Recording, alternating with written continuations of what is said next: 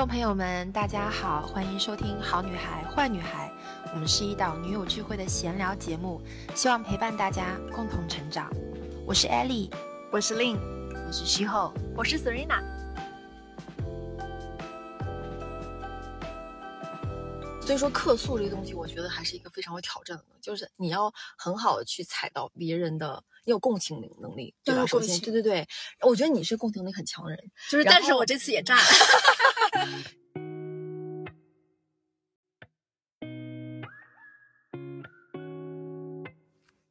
Hello，我们又到了这一期的好女孩坏女孩，我是 Lin，我是 Serena，Serena，好久不见你。每次我开场白都是这个，因为我们上一期正好跟 Ellie 还有 Shiho 我们四三个人录了一个叫做复盘二零二二，对对对对，迎接二零二三。然后当时 Ellie 还说。啊，我们就假装 Serena 在吗？Hello，我是 Serena。他说 那个空中陪伴，对对，隔空陪伴一下。对，所以所以，我今天由我来，就是代表大家，就是来问一问，就跟你问一问，说过去的这个，我们已经到十二月的最末了，对，就是这一年补上你的这个关键词吧。你觉得这一年你的关键词是什么？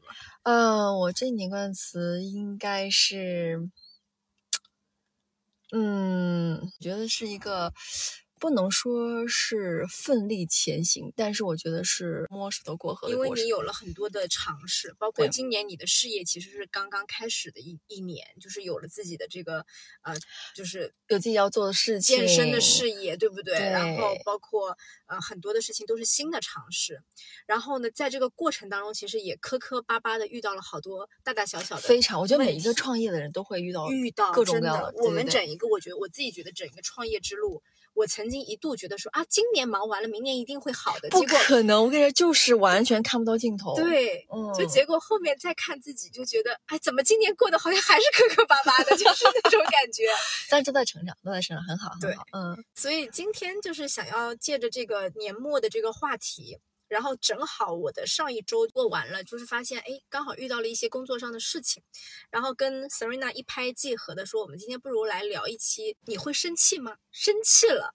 该怎么办？这样的一个话题，有没有人在在那个我们的播客前面是每天都在生气？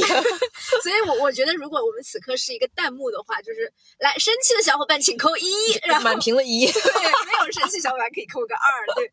所以就是生气这个事情，我我先讲一个我自己的小例子啊，就是为什么会想到这个话题呢？那天跟 Serena 讨论今天要约播客的时候，那天我正好在生一个大气。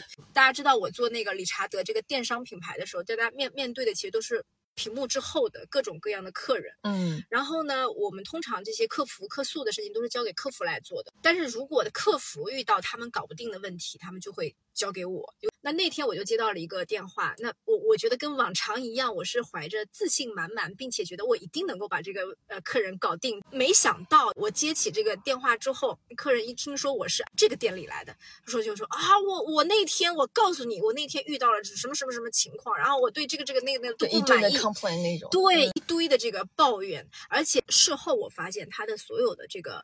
东西都是在表达他的情绪，嗯嗯，因为我其实一接通我就跟他说，哎，某某先生，我说我今天是代表这个店铺来跟你解决这个问题，我们来看一下如何弥补你这个就是当时造成不满的这个状况。他不听我讲，然后就是跟我各种的抱怨，然后他其实到最后他的所有的点都在于说他在。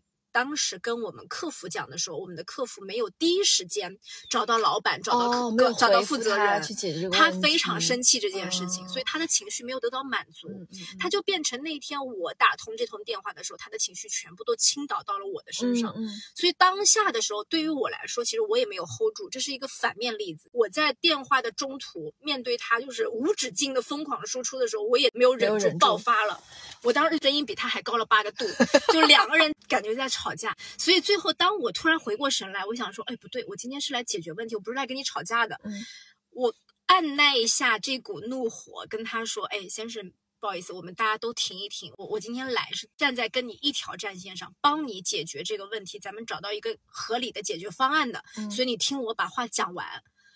这个之后，他才终于给了我一点。空隙让我把这个事情给处理。他也喘了一口气，他也喘了一口，他就他非常不情愿，但是他说行，那你说吧，就是这样子，所以我就跟他把这个事情讲讲完了。但是不能说这件事情是愉快的，还是一个在磕磕巴巴之下完成的一个客诉的案例。但是这件事情之后，其实我去进行了反思，我还去调出了当时这个客人跟我们客服所有的这个对话的这个经过，嗯，我去仔仔细细看了一遍，发现说哦，原来他在。打字的时候就是这样的一个状态，啪啪啪啪啪讲非常多自己的不满，然后我们的客服情绪要全部输出出去，对，全部输出。我们的客服只回了他一句，就说真的抱歉，这位先生真的抱歉，不好意思。那我也会直接，他就觉得说你是敷衍我吗？炸掉！对，他说你是敷衍我吗？他就觉得非常不满意，说你这个状态，你根本没有诚心的在跟我讲。所以我事后想了想，他为了抒发这个情绪，其实当时我们的客服如果接住这个情绪了，先认错，先安抚他。然后跟他说是我们不对啊，无论如何造成你的不满，不管是啥原因，背后是啥原因，都是我们的不对。先把他给接下来，也许不至于到他怒火再升级。嗯嗯嗯，是的，是的。那所以说客诉这个东西，我觉得还是一个非常有挑战的，就是你要很好的去踩到别人的，你有共情能力，对吧？首先，对对对，我觉得你是共情能力很强的人，就是，但是我这次也炸了。而且还有一个是他背后的一个动机，就是因为他背后的时候可能会就是某一些时间点或者前几天的话，那个情绪的蓄在那边，然后一下子爆发，就是其实他在自己的生活里一定也受到非常多的这个无奈啊，或者没有得到宣泄，遇到什么样的事情，然后所以说这个点就是导火索，他就直接把爆。因为很多人面对呃网上的客服，他是口没遮拦的，他会觉得。你也看不着我，嗯，我在你的店里，我就是上帝，我就是最大，你们就是应该把我服务好的。所以其实我这个时候对于服务行业的小伙伴就多了非常多，谢谢服务行业的小伙伴，感恩，就真的多了非常多的理解，非常难，特别是售后服务。哎，我真的觉得，如果售后服务这些呃，不管年轻人还是就是在这个行业待了很多很很久的人，那他一定会有一个强大的内心，强大的心脏，非常。就你知道那些乳腺结节呀，然后要气死，就退一步海阔天空，多一步就是乳腺结节，就是很多人的真的性格都是在这种磨练出来。是，然后就是另外一个思考是什么呢？就是我事后去想，那为什么有的人没有办法去共情别人？比如说这位客人，他如果稍稍就是有一些些觉得。啊，能够好好的心平气和的说话，其实我们也不至于说很害怕跟他沟通。嗯嗯，我们的客服也不会往后一退再退。那这个状态，其实我觉得是一种叫做你没有的东西，你无法给别人这样的一种状态。就是当下他可能我没有感受到善意、爱，对我没有在生活中遇到过如何包容别人这样的例子，那我就没有办法。当我遇到矛盾冲突的时候。我辨别不了自己这个情绪，我只会发火。嗯，所以我对所有的人都是这样的一个不管不顾。对对，嗯，那还是我觉得要追溯到他自己的，可能是有时候会有这种原生家庭的问题啊，或者在生活中遇到一些情感上的问题，都会有积攒下来的。是积攒下来的。嗯，对，是的，只是遇到带着这个满身的情绪，遇到了某一个出口的时候，哗啦啦倾倒在你的身上。但是他冲清清洗完以后，我觉得他很舒服。他应该会舒服，那也算是造福了，造福了，可以。可以。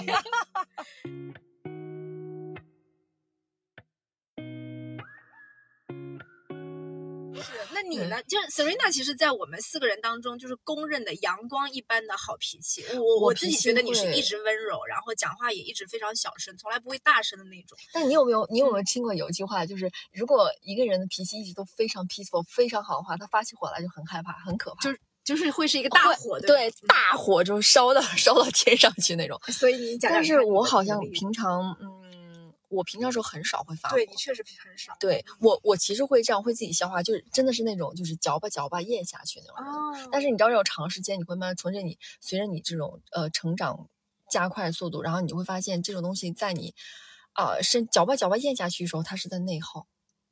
他会耗你。其实我觉得成熟的人以后，就是慢慢自己变成熟以后，会允许自己把这样的情绪发泄出来，嗯，是好的。嗯嗯。那我我有一个问题，就是有的时候大部分的人他其实是没有办法把这口气咽下去，那就发出来呀。那那如果你说你刚刚说你你以前都是会咽下去，你难受吗？我有时候会难受，但是可能是因为呃，因为我从小的时候我我是跟我姥姥姥爷长大的，对我是跟我姥姥姥爷，然后我爸妈他们平常就一直在外面做生意嘛，他们很忙，对，很忙，所以我其实很多时候的情感想要往外去发泄的时候，我都会怎么讲？就是那时候就不叫上帝上帝视角了。我觉得那时候会觉得，我会分析一下这个事情，我发出去，呃，会不会给别人带造成就是带就带来一种困扰？嗯，因为你知道老姥爷年纪都比较大嘛，你如果有这种很很脾，就是很那种很倔或者怎么样也是你非常懂事。我觉得我小的时候是很懂，我其实是个很早熟的孩子。对对对对，所以这个所以你是小的时候无处可发。所以干脆就自己消化。我会自己，比如说你小的时候，我记得有印象很深，就比如说我在学校里，呃，受到老师批评啊，或者怎么怎么样，我我其实就是课后以后回家以后，我其实会呃做一些自己比较喜欢的事情，去分散这些注意力。哦。就比如说看地上的蚂蚁，我会跟看很久，就蚂蚁挖洞，然后我看完以后就忘记了。哦。对。所以这个是不是要天赋啊？这个就是 老天给了你一个有有一个一个出口，给了你一个对对对，关上一扇门，打开一扇窗，就是。我觉得这个东西我很重要，就我。所以其实有的时候就是我们稍稍牵扯一点点育儿话题，就是有的时候小朋友无所事事的时候，要给他放空的时间，要一定要，嗯嗯，就是他喜欢去钻什么，比如说他那他不不一定，他完全就是他沉浸在那个东西的时候，他可能会把其他的这种情绪啊什么都会。就是耗掉了，嗯，就没有了。但这个不是说去回避，去回避你碰到的这些冲击啊，或者是这些啊冲突也好，只是说你选择了另外一种方式去解决。就呃，对我而言了，但是还是要看事情。如果这个这个这个人真的把你今天欺负到不行，那你肯定要反击啊，你肯定要把这火发出来啊，对不对？所以说，嗯，我怎么样？因为我脾气会比较好一些，我很其实我很害怕跟别人发生冲突。你是害怕发生冲突？我不喜欢，嗯，我会不喜欢那样的那样的感觉。但是当别人真的有冒犯到你，让你那一定要生气，会生气，对，也会当面的讲出来。我最明显的就是我在开车的时候，怎么说？这有些人就是很很。就憋到你啊，路路怒症立刻对，立刻。我觉得这个大概百分之八十人、八九十人应该都会有。是，嗯，其实这个这个时候也是是。我觉得是不是因为人一坐到驾驶座，方向盘，整个人生由我掌握，然后那种 勇气就油然而生。对，就不能让别人控制，你知道吗？就那种。但我我我其实会在开车的时候会有一点点，就别人。比如说在路上开的很好，突然有一个车叭就过来别了，你知道，我就那个火直接气到脑门儿。嗯，对对，这个是比较明显。但其他生活中我还是比较一个 peaceful。嗯，算是。但是如果工作当中遇到什么矛盾呢，特别让你生气，就没有什么大问题，我绝对不会发火了。OK，嗯，绝对绝对不会。所以你真的是对情绪的这个拿捏和处理的非常得当的一个人。对，但是有时候你会听到一句话，就是说，就我妈以前有跟我讲过，她说，呃，无底线的善良，就无底线的那种软弱嘛，就是，就无底线的善良就是软弱。嗯，你知道，这她之前跟我讲过的事情，但是我当时就会觉得，我如果把这个气发出来的话，我自己会不开心。那你先问，你首先要问自己，你如果这个气发出来的话，把这个东西攻击到别人身上的时候，你会不会开心？如果你不开心的话，你就不要这样做。哦，因为你喜欢你自己觉得不舒服。嗯，我懂了，我懂了。嗯，就是这件事情有悖于你自己的一个，呃，对方式方法，所以你不选择这样。是的，是的，就像但是像刚刚我说到那种客人的类型，他们其实发出来自己很开心，对，所以他会发出来。对的，对的，对，他会觉得很舒服嘛。对，然后这也是因为他。一直以来一贯的做事的方法跟方式，所以说每个人可能是因为呃很多因素啦，生长环境也好啊，或者是周边一些呃情绪的这种就是这种激发点的也好，就是不太一样，所以说对他所导致的这种做事情的方式也会不一样。嗯，明白。你平常会怎么样处理？比如说，就包括对孩子，对乐乐。对对了，马上立刻妈妈上身。对对，乐乐，我我在说，我其实之前一年级的时候，其实就有受到这个情绪问题的困扰。然后当时我其实非常爱对他生气，我觉得他哪哪都没做好。嗯嗯。然后好像是属于那种我教教不理、教不会的那种。然后其实最后这个气就是在生自己的气。对。你说你咋这么没用？就是一个小孩子，你就教他那么多遍，一百遍了，他还没有学会，怎么还没有学会？对，然后那个时候那个气，那个委屈，但是可能就是真的是那种气到流泪的那种状态，就太憋屈了。我我能理解。对，然后但是但是你但是到到今年开始，我觉得呃呃，今年已经三年级，从一年级到三年级这两年时间里面，我的转变也非常大。嗯他自己都说，他说妈妈，他从二年级就跟我说，妈妈，我发现你这个学期开始就是变得温柔了，呃，很少对我生气，你这样跟我好好讲话的这个样子很。好，嗯，所以就是我自己也觉得说，哎，这个情绪的管理就是真的是人生的一门功课。很多人会讲说，很多事情成也在情绪上，你让人舒服了，这件事情就达成了。嗯，有的时候败也在情绪，事情没解决，两个人撒了一顿气，对，然后就啥事儿没干成。对，我觉得这个是又耗时间。是的。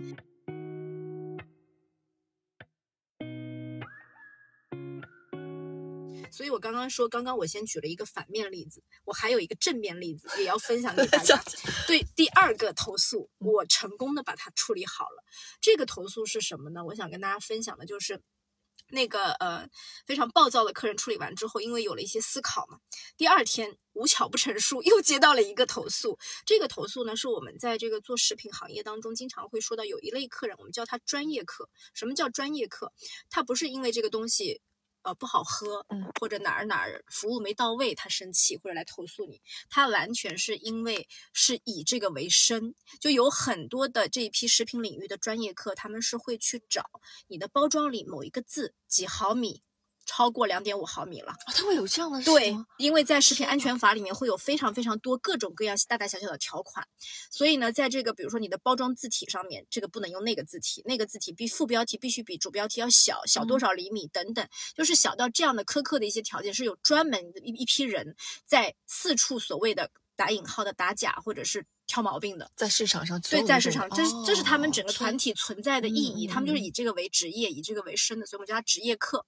那这些职业课呢，就是我那我那天接到第二个电话，就来自于一个职业课，就是跟你可能说的一些，就是小毛小病，某一个数字没有标对，或者某一个呃字体的这个大小可能包装上面超过了等等，你违反这个东西了。那如果以这个严格的呃法规来说的话，那其实可能面临，比如说最低可能一千块啊，最高可能多少多少钱啊，等等的，会有一些相应的处罚。嗯嗯嗯。当时我们这个问题是出在页面上，美工上面做的这个页面的部分有一些没有处理得当的地方，他给挑出来，没有通过我们的客服，是直接投诉到工商。所以呢，工商给我打电话的直接就是说，哎，你要跟这个客人沟通一下。换做以前，我第一反应就是说，哎呦，挑什么毛病呀？我们这个这么忙都忙不过来了。我就是我的东西做的好喝，我的东西服务好了，客人们这不就够了吗？这么的 picky 对你为什么要就是找这些茬？就是会会有这样的想法。但是，但是因为前一天的事情之后，我那天就是抱着一个非常平和的心情去打这通电话。接起来之后，我是比比较谦虚的一个状态，我就说：“哎，我说某某先生，我说我这边后台接到了工商投诉，是有这样的一个问题，是吗？我想了解一下你的诉求。”那他当时听完我讲之后呢，他也比较平静，他就是说：“哎。”首先，他讲了这个东西出来，然后呢，我的诉求就是要赔偿嘛。他为什么要我赔偿？就要赔偿他吗？要要赔偿他，要赔偿他，因为是他找到了这个毛病，所以你要赔偿他。这是什么法律？对对，就是就是在食品领域，这个是非常普及的一件事情，所以食品行业非常不好做。希望大家多多支持一下。此处 插入一个广告。然后，然后当时我就跟他讲，我觉得是用一种很谦虚的状态跟他说，我说我们真的整个团队确实没有像您这样对呃各种各项的法律法规这么的呃严谨。那包括你提出的这个点，首先我是诚恳的接受的，嗯，因为你既然指出了，就是我们没做好，他也是要帮你去优化，等于是对对对，你在帮我们优化这件事情，我觉得非常感谢这件事情。第二个就是你就你谈到的这个金额的部分，我们可不可以走一个相对来说，比如说呃，你你买了这件东西，那我就把这件东西赔给你，等等，我们谈一个最低的一个比例，那我们看能不能做这个协商。当时这个客人听完我说了之后，他同意了，他就说，哎，我们按照一个比较低的来，感谢这位客人，对，真的。然后之后呢，我们加了微信，加了微信之后，呃，我们把这个整个流程先走完，他也立刻就撤销了这个投诉。嗯，然后当我跟他表示感谢之后，他还给我额外科普了一番。他说：“我告诉你啊，他说我是一个人在做这件事情，所以你也不用担心我。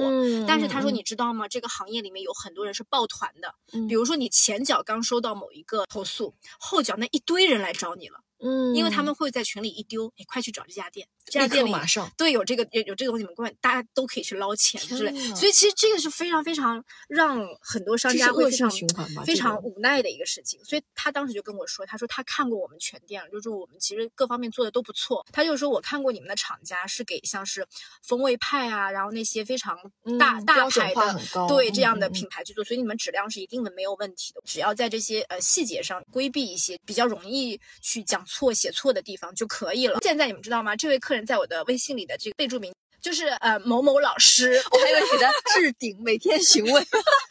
对，然后之后就是像我们最近双十二什么的，他就也会帮助我们去看。啊，好，我就觉得哇，我是因为真的种下了一个很好的种子，对，真的是。所以这个是我觉得经历的一个比较正面的例子。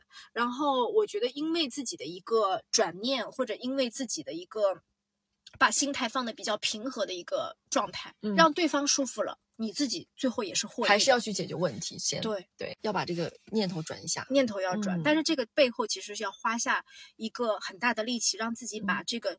呃，骄傲，你你心里面那个骄傲也好，那个 ego 放下来，ego 要放下来，对。所以说，我觉得这个，我在这个话里边还听出来，就是两个人的这种情绪价值的互相交换还是很重要的。所以，所以我们经常在说高情商这件事情。高情商不是指说说话的这个人有水平，嗯，接话的，你面对他讲话听的人也有水平，是的。对双方的，我给你一个舒服的话头，你也回应了我一个舒服的情绪。哇，这样想想话，真的。在呃这个听我们 播客的这个听众啊，这个宝贝们，你们都应该找一个能够尽可能提供。情绪价值的人 啊，对不对？所以说我们最近其实经常在说说啊，我们找这个亲密关系里的这个同伴要有情绪，给你情绪价值。我们找工作中的 partner 的时候，也要给你情绪价值。那很难遇到，我觉得这个东西是要看缘分，可遇不可求，可遇不可求。如果有的话，大家一定要珍惜这样的人，要感恩。很多人说啊，他啥都没有带给我啥的，他可是他如果给了你情绪价值，这个也是一份非常非常大的非常成就。我觉得这是最重要的，因为我们平常在生活中会遇到各种各样的事情嘛，对，所以你时时刻刻其实每天有几万种。情绪在啊，对吧？然后你在几万种情绪的时候，你面对的人或者当下那个时那个时候你自己的状态都是不一样的，所以你你就很需要当时有一个人是什么样的人站在你的身边，去引导你做什么样的事情，或者对你对什么样的话去倾听什么样的东西，都是会对你下一秒做出这样的行为跟举止是有影响的。我们平常在馆子里上课，大家都很喜欢在馆子里聊天，有时候会坐三四个小时。那我觉得其实别人肯定不是说要刻意的。呃，就是啊，我就要赖在这馆子里面跟你聊天，就大家肯定还是会相互感受到中间那个心流，或者是大家那个磁场的流动，觉得很舒适，同频共振。对我在这个场域里边，我能得到很舒服的感觉，它才能够持续的留在这个地方。所以我觉得还是要感恩。对，二零二二年把那句话再来换一下啊！二零二二年你的关键词是什么？感恩。太好了，那那二零二三年的这个展望词是什么？就要向令姐你们学习，就是要更加的奋力拼搏。因为我们刚刚呃跟丽姐在聊天的时候，我们有有聊到，对，有有讨论一下我们工作上的事情。就比如说明年我们呃这个我们的自媒体啊，对我们的 IP 啊，或者是这些东西，我们更好的怎么样去服务于大家，然后更怎么样能给大家带来更多的所谓的知识也好，或者是有价值的东西也好，然后更好的去让大家在我们身上。能够相互学到一些，相互分享到更多更好的东西。那天你记得吗？在我们那个主播群里面，那个虚后还是 Ellie 发了一个，呃，就是 B 站那个 UP 主的一个呃视频，你肯定没看啊。就是我跟你讲一讲，它里面就讲到说，呃，哦，好像是星盘还是啥的，忘了。就是它里面讲到说，我们在年底，就是二零二二过渡到二零二三的时候，不仅要有一个稳定的情绪，而且还要珍惜身边的。Powerful friends 就是我们强有力的朋友会给你托底，所以就大家记住，不管什么事情发生，天塌不下来，你要找到身边刚刚我们 Serena 说的，对你有非常大情绪支撑的人，然后你找到那些如果值得珍惜的朋友，非常一定一定要珍惜他们。对，这个很重要，因为就像我们刚刚说，有一些人为什么碰到一件事情，哎，有一些人会给他火上浇油，对，我越想越气，他可能某一句话就会啪又把你炸了，对。但是有一些人，你听他说三两句柔柔和和的话下，你就气就消了，就想哎，这事儿好像也没那么值得纠结吧。是的，所以这些人会为你的呃生活当中，其实很多事情在无形当中一点拨，可能就化解了，就确实是会带来很很通畅的一种感觉。是，大家还是要少生气，因为毕竟对身体不好。对，然后然后说到生气，我们我们其实也还想说，在这个嗯情绪的这个认知上面，很多人其实。可能遇到任何事情，他只会生气，因为他没有办法辨别，还有就是这种细微的情绪是什么，是沮丧，是失落，是记清楚，对，是遗憾，还是说是愤怒？就他会所有东西都归根到底变成了一种生气的情绪。其实我现在学会自己去辨别它，包括我跟我社群的小伙伴说，我在一年级的时候，我还记得我们的小朋友在教室里面，他的那个板报上面就贴了一张叫做呃。认识你的情绪，就小孩子们去看那种小脸谱，教教教有老师有教，就是教这个是沮丧的，那个是嗯失落的，那个是嫉妒的，那个是有点开心的，都不一样。如果在那么小的时候，大家能够识别到自己的情绪，当我们长大成大人的时候，我觉得这份教育还是挺挺珍贵的。就是我们认识了这情绪是什么，包括生气这件事情。我以前给大家打过一个比方，生气就像是想象这一只猫咪。在你的身体里，你平常不去碰它，不去挠它，它就在那儿安安静静的睡懒觉，它惹不到你。但是有一天，这只猫咪可能抓狂露爪子了，就是这个时候，你不可能把这个猫咪丢出去，它是你家里的一部分。但是你要学会的是怎么跟它和平共处。你知道它在那儿。它惹不到你，嗯，你们俩相安可以相安无事，但是你允许这只猫咪有的时候要跳起来，嗯，所以这个是我对于生气的一个比较形象的一个比喻，嗯嗯，大家可以当你生气的时候去想一想，你看到它在，但是你能够接纳它，嗯。嗯，掌控，对，可控的，就是可控的觉察，对自己的情绪带着一份觉察，可能会帮助我们在更好的生气的时候关注自己的这个情绪是如何。呃，是到底它是什么样子？去剖析一下，可以。可能在这个剖析过程中就已经消气了，啊，是是。但是很多人会跟我说啊，就是说，呃，在那个发火的当下，你看我第一个反面例子，我也没 hold 住嘛，对不对？根本不会想，一股脑啪出去。对，但是事后很多人会去反思的，会的。所以你刚刚也跟我讲到说，嗯，等到下一次我我认识到，就是遇到这种状况，我比较容易炸毛的时候，可能预先心里会有一个建设。对，这个也是有帮助。而且我有时候会，比如说，如果我真的把这个气生出来以后发的很大，然后我可能就立刻消下去以后，我我会去打电话主动跟别人道歉。哦，啊，我会的。你会去做那个弥补的人？对，包括我儿子，然后我会主动的去道歉，然后包括呃很很多时很多时候我都会这样的。就我我当时呃感觉到自己的状态不是那么好的时候，我其实控制以后会打电话过去，再 call back，一定会的。嗯。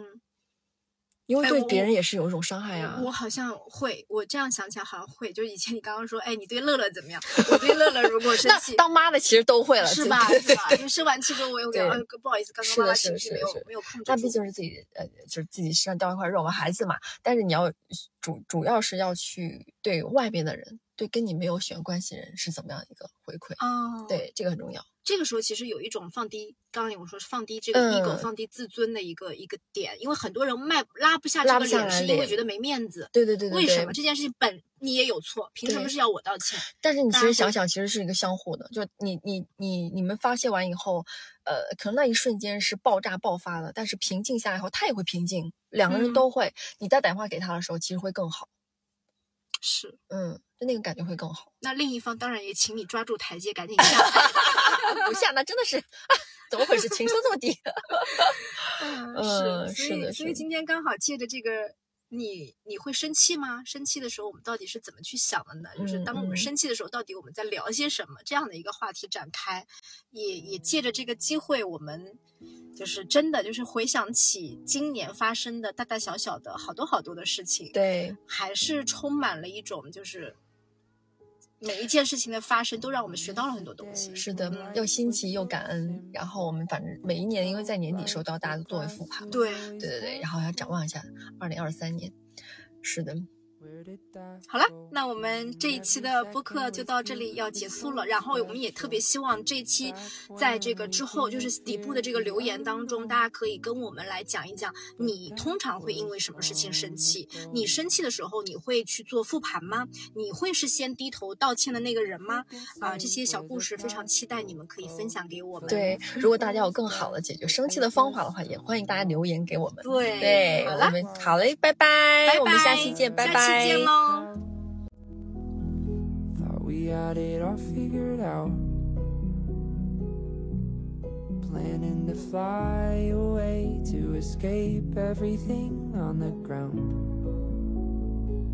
But like a plane up in space, we slowly drifted away. And every plan that we made and dream that we chased are just memories now. Just memories now. I'm not not sure where everything went wrong, but I know that we landed where we both belong. I just wish we weren't scared to say that there's expiration dates on the friends you make. As hard as that may sound.